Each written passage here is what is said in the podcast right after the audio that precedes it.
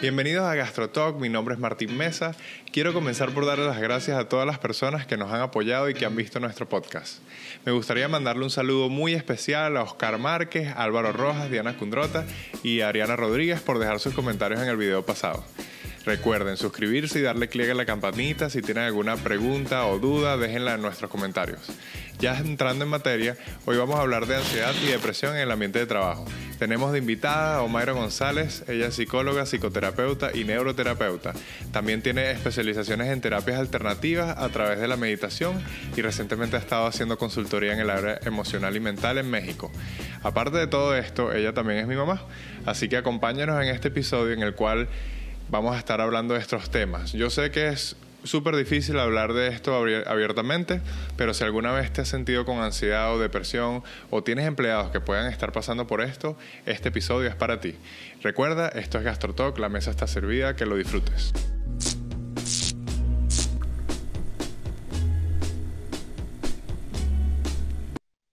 Hola, Ma, bienvenida. Hola. Bien, ¿y tú? Bien, muy bien, contenta de estar aquí contigo. Bueno, este va a ser uno de nuestros episodios más especiales porque estoy con mi mamá y vamos a hablar un poco de temas que normalmente no se hablan y que son muy importantes en la parte de gastronomía, sobre todo por el nivel de estrés que vivimos en esta profesión. Y el, tema de hoy que vamos a hablar es eh, ansiedad y depresión. Podemos comenzar diferenciándolas o definiendo un poquito las dos. Bueno, te voy a hablar de la ansiedad y de la depresión en términos muy simples. Y mm, básicamente yo lo veo como la ansiedad es todo lo que sentimos cuando estamos enfocados en qué va a pasar, qué viene luego, cómo será el día. Eh, o sea, que estamos en el futuro. Y la depresión más bien es todos esos eventos que no hemos podido cerrar o trabajar por alguna circunstancia y los traemos al presente. Entonces, eso produce depresión. Entonces, esos son, como decir, los dos, los dos espectros de esa emocionalidad que tenemos, especialmente que empiezan con el estrés. Todo eso comienza así como... Entonces decimos que la ansiedad es cuando estamos preocupados o estresados por algo que va a pasar en el futuro. Sí, enfocados en el futuro. Y, y la depresión es algo que nos pasó ya. Sí, algo que estaba en el pasado y que traemos al presente eh, sin poderlo solucionar, porque no podemos solucionarlo en ese momento, pero recurre, pues, recurre como por ejemplo una pérdida. Ok. Y mm, en cuanto a qué, qué es, estrés o qué, qué, pasa emocionalmente, ¿Por qué, por qué sentimos eso. Bueno, fíjate, em, el estrés en términos generales es una emoción natural del organismo. Es un mecanismo que tenemos para adaptarnos a, los cambios. Más cuando esos cambios son recurrentes y el organismo no tiene tiempo a adaptarse a esa recurrencia y se hacen hábitos, o cuando el organismo se dispara en esas, en esas reacciones sin que exista una razón o un estímulo, entonces eso se convierte ya en un estrés negativo y produce ansiedad. Generalmente cuando vivimos en ansiedad, en ansiedad todos los días o muy a menudo, eso genera un, una sensación de frustración, porque la depresión en el fondo es una, una frustración no manejada. Entonces, estamos tan frustrados que llega un momento en que nos deprimimos, o sea, eh, llega un, un, un periodo de, de, rabia, irritabilidad, no solucionamos esa irritabilidad, entonces caemos en no cooperación, aislamiento, hasta que tengamos una depresión, que puede ir desde un resfriado hasta algo mucho más profundo. Ok. Yo quería aprovechar para, y, yo sé que tú viviste esto conmigo, para hablar de dos situaciones en las que yo, digamos, eh, tuve estrés y en algún momento se tradujo en ansiedad. Em, en uno de los hoteles donde yo estaba trabajando, eh, quizás estaba haciendo muchas horas, había mucha presión por llegar a las metas, por hacer un buen trabajo, y em, eso me generó un problema físico eh, que cuando fui al médico me dijeron que estaba relacionado con el estrés.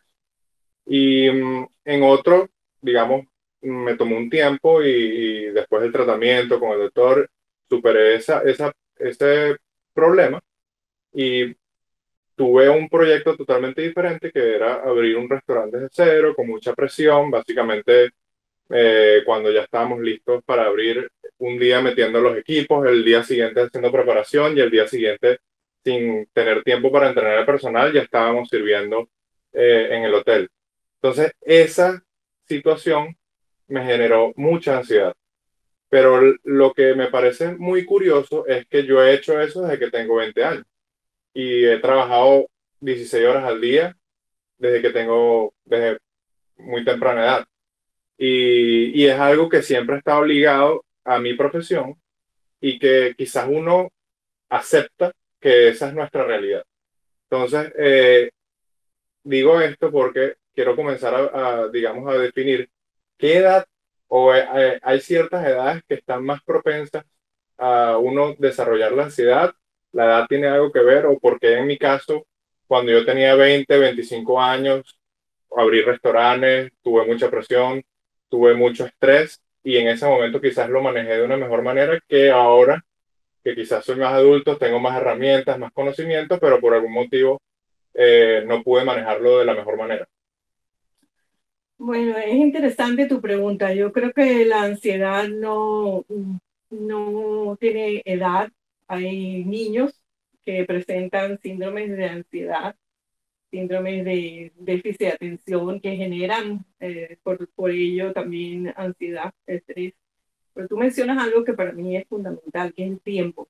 Entonces, cuando vivimos en, un, en una realidad que es lo que hemos creado, como decir el tiempo, y creemos que es como una torta que nos la comemos y se acabó, y no que el tiempo es. Entonces, eso produce mucho estrés. Indudablemente que en, en tu caso, y como te conozco más que amor, porque no podemos sacar las cosas de contexto, tendríamos que hablar de cada caso en particular, ¿no? más en el, en el caso tuyo, teniendo unas responsabilidades diferentes, teniendo otras metas diferentes, teniendo básicamente un manejo de, de tus necesidades en ese momento son, eran muy diferentes a las que tenías cuando tenías 20, pues. Entonces, seguramente esas circunstancias generaron más estrés y más frustración y más todos estos mecanismos, esto, todos estos factores que te digo que sacan el estrés de un marco o una referencia natural. Es natural tener estrés. El, el, organismo se prepara. Entonces, por ejemplo, yo estoy aquí sentada, pero oigo un ruido muy fuerte, entonces yo me voy a parar y voy a salir corriendo ese, el organismo va a acelerarse, el corazón, las manos me van a sudar. Tú mencionabas cómo podemos tener las manos sudadas antes del programa y es la excitación natural, no es que sea estrés, no es nerviosismo, es la excitación natural del organismo, pero cuando eso se, o sea, tenemos ya media hora hablando y estamos aquí cómodamente y nos olvidamos hasta que está en la cámara y todavía tenemos estrés y todavía están sudando las manos y estamos sin aire, entonces ya eso se volvió una, una situación que necesitamos atender. Y mm, puede ser que al no atenderla por mucho tiempo, eso caiga en, la ansiedad o en ese estrés que no es, que es malo, digamos. O, o, sea, nos puede pasar un día y de repente, si lo dejamos pasar 10 días seguidos, es cuando caemos en ansiedad. Bueno, como, como todo, sí, se, se, vuelve, se vuelve un hábito, ¿no? Entonces el, el, el, organismo también se está como anticipando, vaya, ya voy a entrar en este estado de desasosiego, de ya empieza a tener el más mínimo síntoma y ya lo, ya lo vuelve todo una experiencia por, conexión. Algo que me pasaba a mí era que la ansiedad yo la tenía muy temprano cuando me levantaba. Digamos que eh, yo dormía tranquilo y me levantaba a 4 o 5 de la mañana y ya era cuando sentía esa ansiedad antes de ir a trabajar. Y digamos, obviamente yo trabajé varias cosas para que, podemos mencionar más adelante, pero ya cuando yo llegaba al trabajo, que yo me daba cuenta que todo lo que estaba haciendo yo sabía hacerlo, que no necesitaba sentirme de esa manera, era cuando yo me relajaba y la dejaba ir. Pero el tiempo entre yo estar en mi casa y llegar al trabajo era cuando esa ansiedad estaba ahí. Viste como tú mismo lo estás diciendo, es la anticipación. Es la anticipación, o sea, cómo va a ser este día, con qué me voy a encontrar, cómo ir a hacer todo, podré con este banquete que tengo, podré con lo otro. Pero cuando ya tú estás en la tarea, y especialmente el cocinero, eh, la persona ligada con, con, con, estas tareas en las que uno tiene que eh, atención, focalización, que por sí es una meditación y se centra, entonces ya el organismo empieza a bajar, a tranquilizarse, a buscar esa armonía natural que tiene. Claro, entonces cuando eso no sucede, entonces tú pasas el, resto del día así, entonces cuando tienes ya una situación que necesitas atender psicológicamente, que necesitas revisar cómo haces para volver a ese centro. este, cuando yo digo centro es que todos tenemos esa habilidad de pensar, sentir, de actuar, pero cuando eso no está alineado, entonces tú estás con el pensamiento en el futuro y entonces y, y, dígame si no me llega la comida y si tal persona falla y si estás con todo ese pensamiento negativo, estás creando emociones negativas. Y por supuesto que tienes una actitud negativa ante la experiencia que todavía no siquiera has vivido. por eso es muy importante eh, que las personas aprendan a resignificar o reescribir el pensamiento. Cada vez que surge un pensamiento negativo, es como que uno le dice al cerebro, no, o sea, no es negarlo, más es como transformar. Por ejemplo, este, me cuesta mucho levantarme en la mañana, muy temprano. Entonces, por, ejemplo, yo puedo decir, hay odio tener que levantarme. Y yo puedo resignificar eso y decir, no me gusta levantarme temprano, sin embargo, si me muevo rápido, yo lo puedo lograr y entonces tengo actividad para el resto del día. Entonces ya al cambiar el pensamiento, que es creador, entonces cambia la emoción y cambia la actitud, el, comportamiento.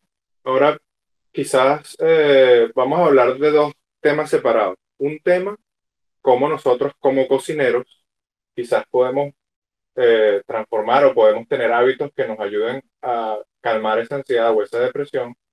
Y, y el otro tema que quiero hablar más adelante también es cómo yo como gerente de mis empleados o del personal que tengo a mi disposición puedo ayudarlos a eh, tener un espacio de trabajo favorable para que ellas no sientan esa ansiedad. Entonces vamos a comenzar con yo cocinero. ¿Qué hábitos, por ejemplo, nutrición, qué tengo yo que hacer en mi día a día para yo tener una vida un poco más saludable y evitar ese, esa ansiedad o esa depresión? Bueno, hay tres factores básicos que todo ser humano, y especialmente si estás enfocado en una profesión que exige tanto tanta esfuerzo eh, como el que estamos hablando, es eh, cómo estás comiendo, cómo estás durmiendo y si tú percibes que por lo menos una vez al día tienes alguna distracción o un momento de alegría, una emoción, vamos a llamarla positiva. Entonces esos tres factores tienen que eh, estar. Nutrición, dormir y cuál más? Y alegría, tener, poder percatarse de que uno disfrutó algún lujo, o sea, que no nada más trabajar, sino buscar una actividad que sea para nosotros. O que no es que la vas a buscar, sino que tú pudiste sintonizar con algún momento de alegría durante tu día. Ya sea que eh, cuando te bañaste disfrutaste de ese baño o que pudiste ver el amanecer, es, hacer ejercicio, ese amanecer y entonces lo, lo realmente lo disfrutaste, lo viviste. Yo tenía una anécdota que en, en, uno de los restaurantes que yo he trabajado, había un, un, cocinero que estaba conmigo, que él era muy en la parte del budismo, del karma y de todo ese tema. Y cuando estábamos muy, muy estresados, él me, él me decía, vamos a salirnos un segundo afuera y vamos a decirle hola al sol. vamos a saludar al sol. Ese es un... Sí, claro, porque te desconectas como de ese contexto que te tiene estresado, que te tiene atrapado y entonces puedes cambiaste, cambiaste de escenario, respiraste, porque yo creo que una de las cosas es que dejamos de respirar, te despejaste y entonces vuelves con, una actitud diferente, vuelves lleno de esa naturaleza de bienestar que eh, tenemos todos los seres humanos por legado, pero que muchas veces la dejamos ir. El tema que me habías dicho antes lo de los tres factores y yo tú dijiste que ibas a hacer una anécdota, pero te voy a decir un chiste o, o algo medio jocoso. Imagínate que tú vayas a trabajar y llegas a tu casa y Jamie te, al mediodía, o sea, nada más que tienes una hora de, de comida y Jamie, tu esposa, te hace un mondongo. ¿Cómo crees tú que puedes ir regresar a trabajar con, ¿Qué me tiene que ser una ensalada? bueno, no necesariamente una ensalada, pero yo te estoy poniendo un mondongo como algo así, tú te imaginas la, la potencia de, de, comerse un mondongo y tener que volver al trabajo. O sea, ya estás con una energía completamente diferente y no dispuesto a lo que vas a hacer. Entiendo. Ahora vamos, eso ya decidimos que obviamente dormir bien, tener una buena nutrición, que a veces tener una buena nutrición también tiene que ver con comer a las horas, porque yo a mí me ha pasado mucho y, bueno, mi esposa sabe que ella siempre me regañaba porque trabajaba 8 o 10 horas sin comer nada y llegaba hambriento a la casa. ¿Qué tiene que ver esa, esos hábitos? Bueno, los problemas, muchos de los problemas de alimentación vienen por el no tener orden en las comidas. De hecho, el organismo se acostumbra a, y yo no soy experta en nutrición ni mucho menos, mi área es más la psicología, la neuropsicología, la meditación, más el, si sé que si el organismo es, eh, vamos a decir, deprivado, no, no se le da el, alimento regular, almacena. O sea, porque piensa que, o sea, hay como una conciencia organísmica de que después no va a tener ese alimento, entonces almacena grasas, almacena sustancias que tienes allí que no estás realmente aprovechando ni estás, ni estás en el equilibrio natural que tienes que tener. Entonces, indudablemente que, que sí, tener un horario para las comidas, tener un horario para dormir, tener un horario para divertirte. Ok, entonces esos tres temas, dormir bien, Voy a repetirlo porque me parece muy interesante. Dormir bien, comer bien y, e intentar hacerlo a nuestras horas y encontrar algo que nos dé alegría, incluso en nuestro día a día, que nosotros podamos tener quizás un momento con, con, con, uno mismo. Sí. Okay.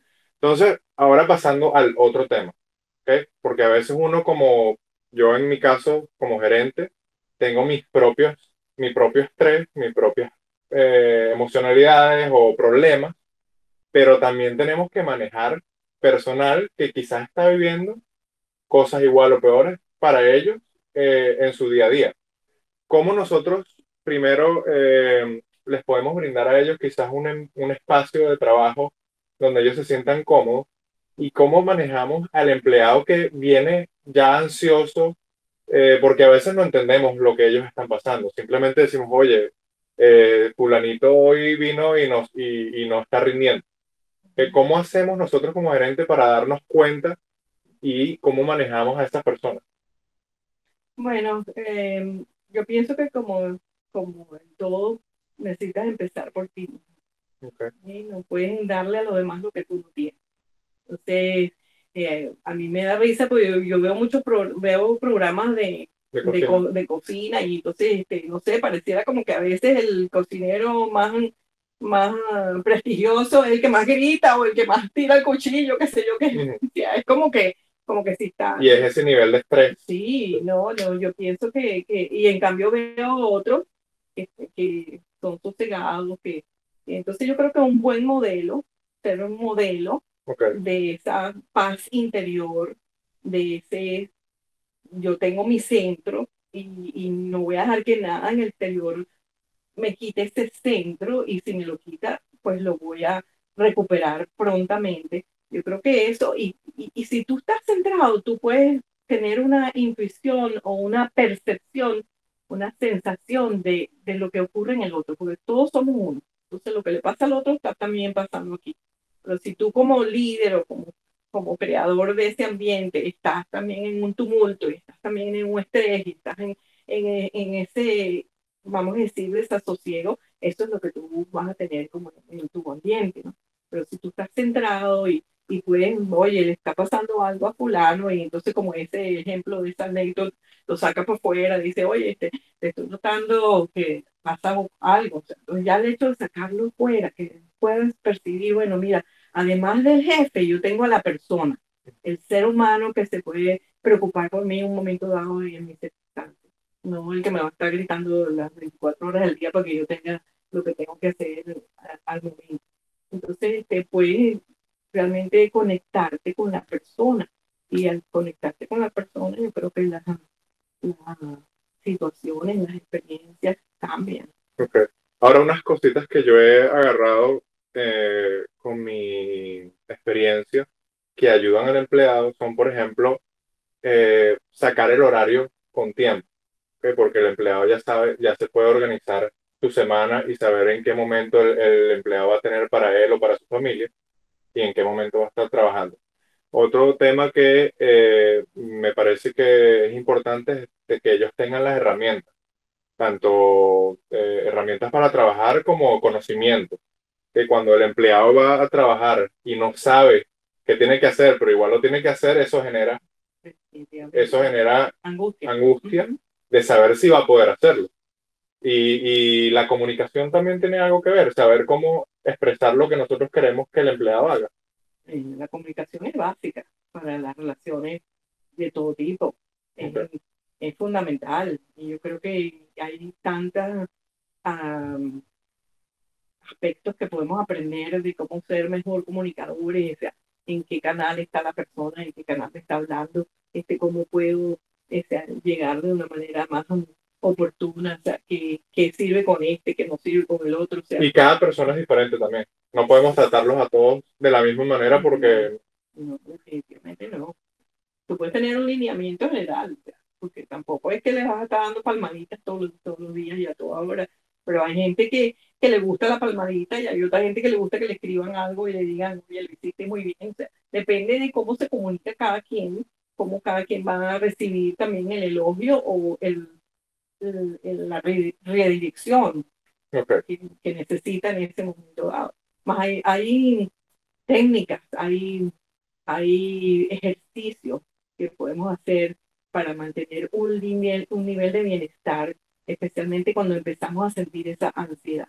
Y, si quieren... Sí, no, y, y bueno, ya hablando de que ya definimos un poco ansiedad, depresión, eh, qué la causa, eh, digámosla individualmente y a manera de, gerente, ¿qué podemos hacer en un momento en donde sabemos que primero tenemos que reconocer que es ansiedad, porque a veces estamos confundidos y no sabemos qué nos está pasando? Bueno, yo creo que más que reconocer que tenemos ansiedad, como un título, es en reconocer que está pasando algo que nos está alterando. Okay. Está alterando nuestro nuestro bienestar general, que no nos sentimos a gusto, que nos sentimos con desasosiego, que estamos mm, sin esa motivación por a lo mejor llegar al trabajo o esa motivación por levantarnos en la mañana. O sea, algo tenemos que, y ya cuando, tenemos que reconocer. Cuando lo reconocemos, ¿qué técnica podemos hacer para liberar ese, esa, esa emocionalidad Fíjate que mucha gente dice para controlar. Esa palabra eh, yo intento sacarla de mi diccionario. Okay. Yo, porque todo lo que controla se vuelve más, más profundo, se vuelve más fuerte todavía. Es como un volcán que quieras tapar, taparlo, en algún momento va a explotar mucho más fuerte. ¿no? Entonces no es controlar, es como contener. Okay. Así como un niño eh, recién nacido no sabe cómo controlar los esfínteres, entonces tiene que tener pañal, lo que sea. A medida que vamos creciendo, también vamos aprendiendo, necesitamos ir aprendiendo a contener las emociones. Entonces, al contener esas emociones y buscar un espacio todos los días, así como nos lavamos los dientes o nos bañamos, necesitamos tener un espacio en donde podamos vaciar la copa para poderla volver a llenar. Y lo básico, lo básico fundamental es la respiración. O sea, la respiración es una llave y eh, si no nos damos cuenta cómo estamos respirando, entonces no estamos utilizando esa llave para potenciar todo el bienestar que podemos tener. Cuando hablas de respiración, durante todo el día o un momento en donde respiramos o en donde nos centramos en tomar la respiración? Sí, esto está muy bueno esta pregunta, porque es que la, la respiración es algo tan natural que se vuelve automático. ¿okay? Uno está ¿cómo estoy respirando? más en estos momentos de ansiedad y por lo menos una vez al día o varias veces al día si es posible, uno necesita detenerse para ver cómo es esa respiración. Si ves un bebé cuando nace, su respiración es, es aquí en el estómago, ¿no? Sube y baja, la, la, barriguita sube y baja, sube y baja, porque es pura emoción. El bebé no sabe sino de sensaciones. Su necesidad es llorar porque tiene hambre, tiene frío, es pura emoción. Más tarde en la vida nosotros em, empezamos a respirar con la parte de arriba del tórax, con el pecho, ¿sí? Y esa respiración, por estar más cerca del cerebro, más cerca del, del de la, de, la parte consciente. De la parte consciente, entonces este, nutre más la razón, el pensamiento. Entonces, muchas personas respiran solamente con la barriga. Entonces, son personas que cualquier emoción que los disturbe es muy, puede ser muy fuerte porque están en pura emoción. Entonces, esas personas tienen que tener la llave para aprender a llevar ese aire para acá arriba y también entonces tener más razón en lo que están experimentando.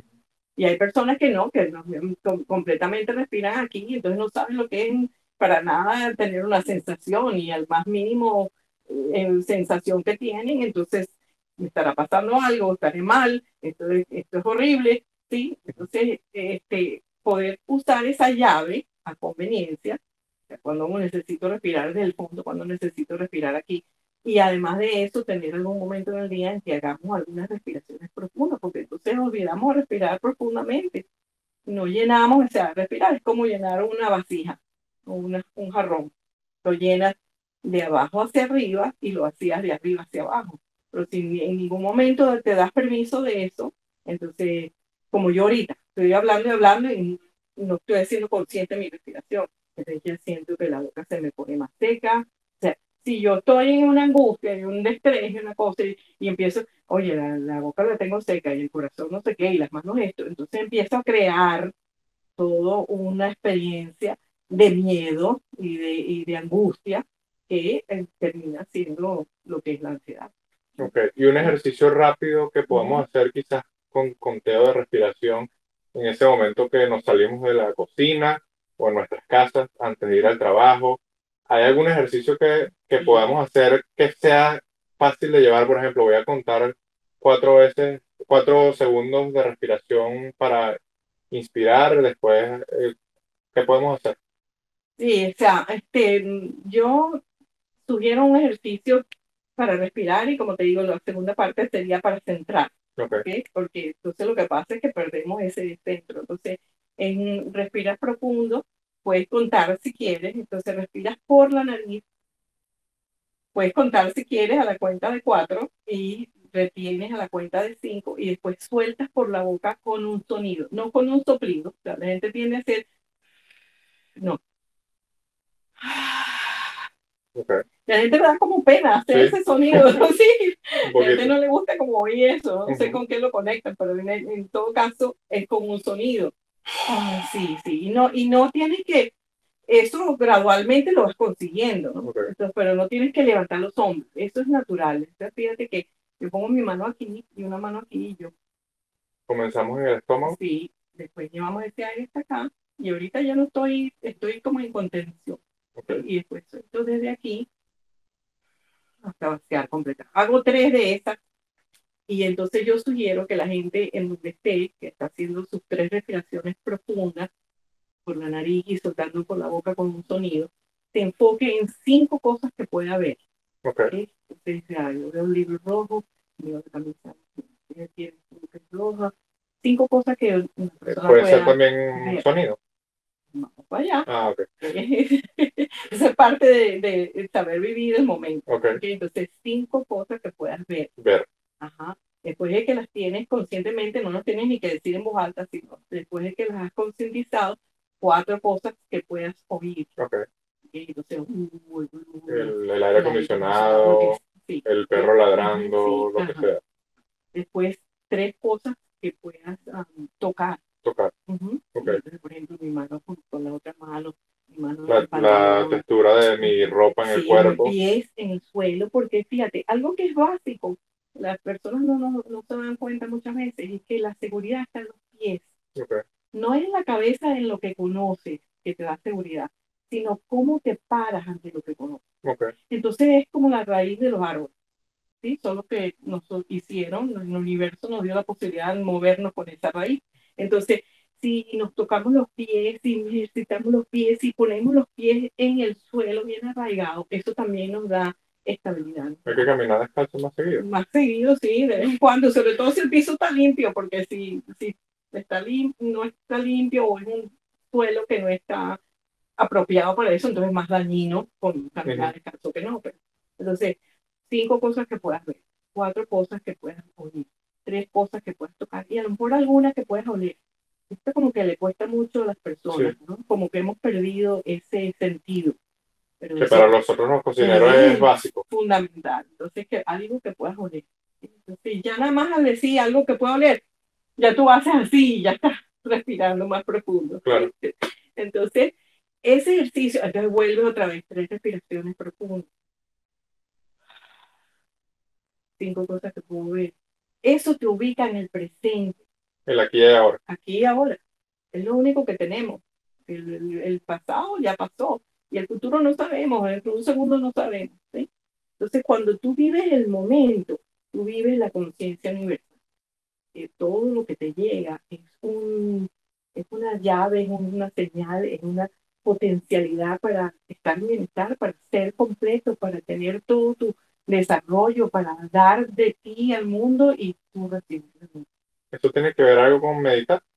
Lo que ese, ese, ejercicio es como una meditación. Esa es la primera parte de una meditación. ¿sí? Después yo que después de que la persona está ya en ese ejercicio, que ya se ha calmado, que ya se ha contenido, que ya se ha centrado, entonces tú te pides que cierre los ojos. Y entonces ese es el mundo externo. ¿verdad? De los sentidos.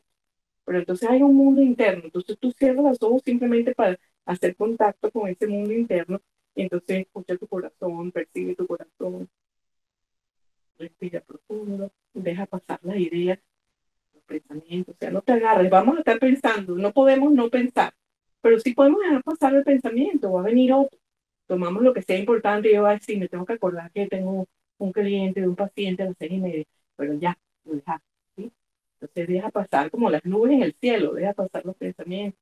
Igual con las emociones, las, te percatas de que tienes una emoción o una sensación, tengo la boca seca, sí, tengo sed, déjame pensar en un limón, entonces te agua la boca.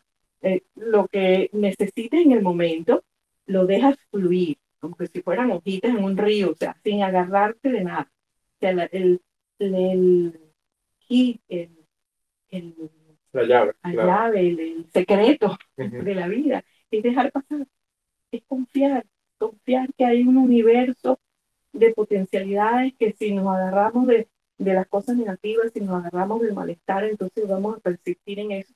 Más si nos aquietamos y dejamos que el universo se encargue, vamos a estar bien, vamos a estar de una manera más tranquila, vamos a, vamos a tener problemas y vamos a tener circunstancias que resolver toda la vida porque esa es la vida, un aprendizaje.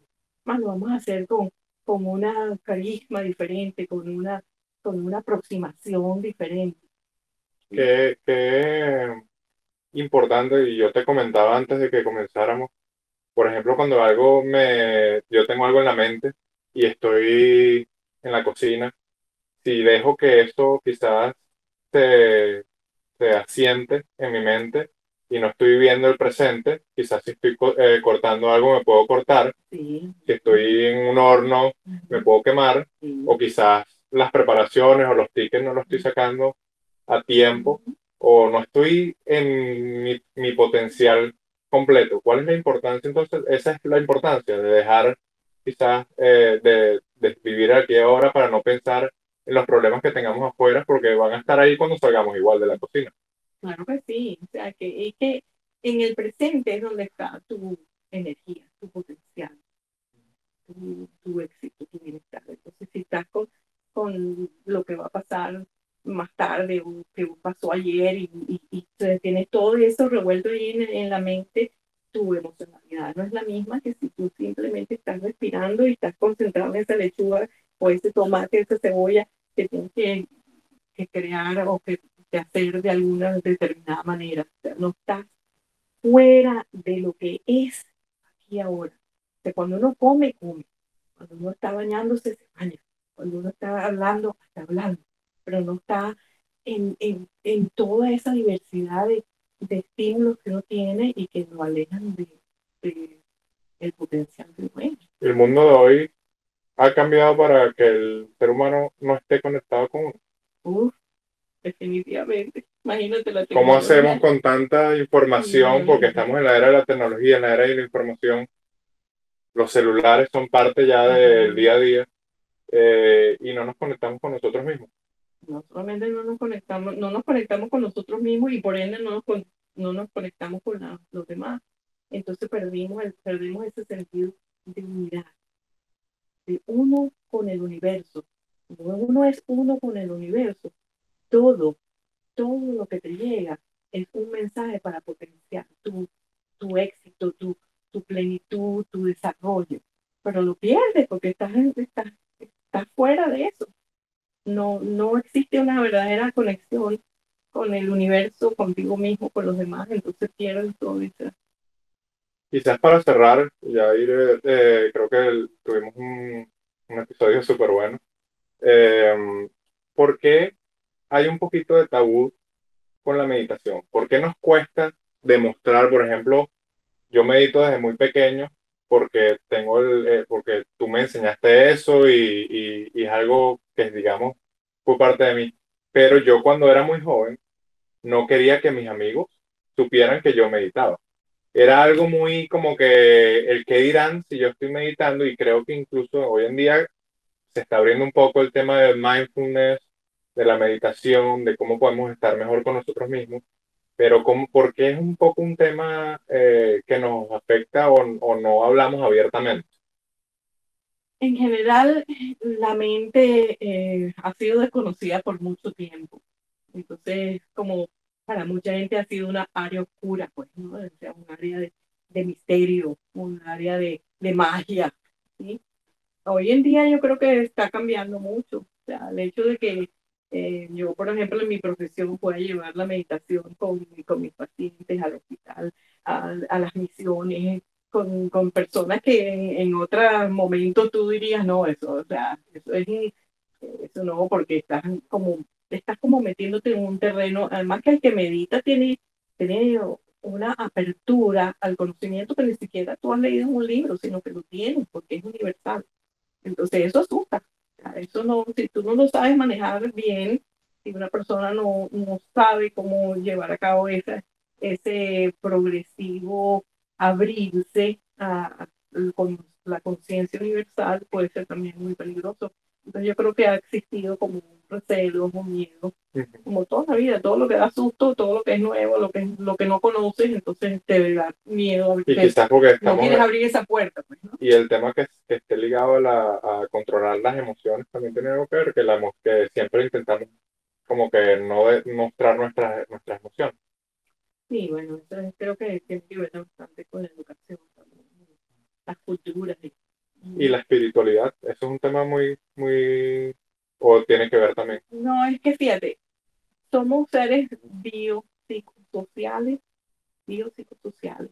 Y cuando eso está concatenado y bien armónico, entonces tú tienes un ser espiritual en trascendencia. No estático, sino que está en permanente crecimiento. ¿sí? Entonces, este, lo espiritual no es nada separado de, de uno, es parte de uno. No estoy hablando de la espiritualidad como la religión, estoy hablando de la espiritualidad como la, precisamente esa parte en donde lo biológico, lo psicológico y lo social se unen. ¿sabes? tenemos como tres círculos y, y, lo, y lo, en esa unión de esos tres círculos, ahí surge el espíritu.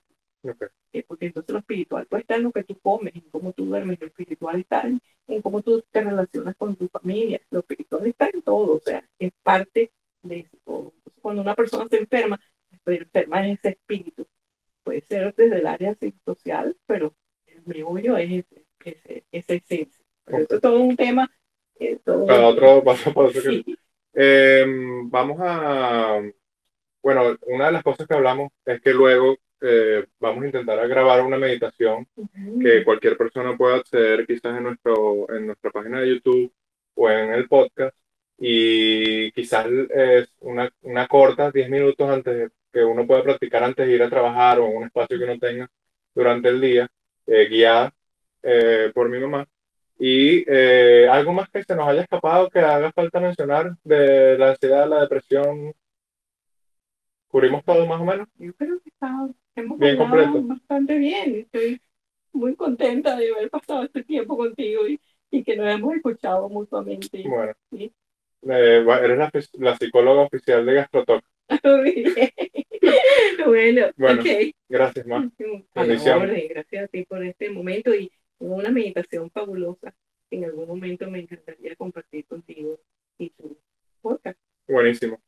Bueno, esto es GastroTalk. La mesa está servida. No se olviden de eh, seguirnos en GastroTalk en YouTube, en Spotify y buscarnos en Instagram. También estamos en Instagram y en Facebook eh, para que nos sigan un poquito. Gracias.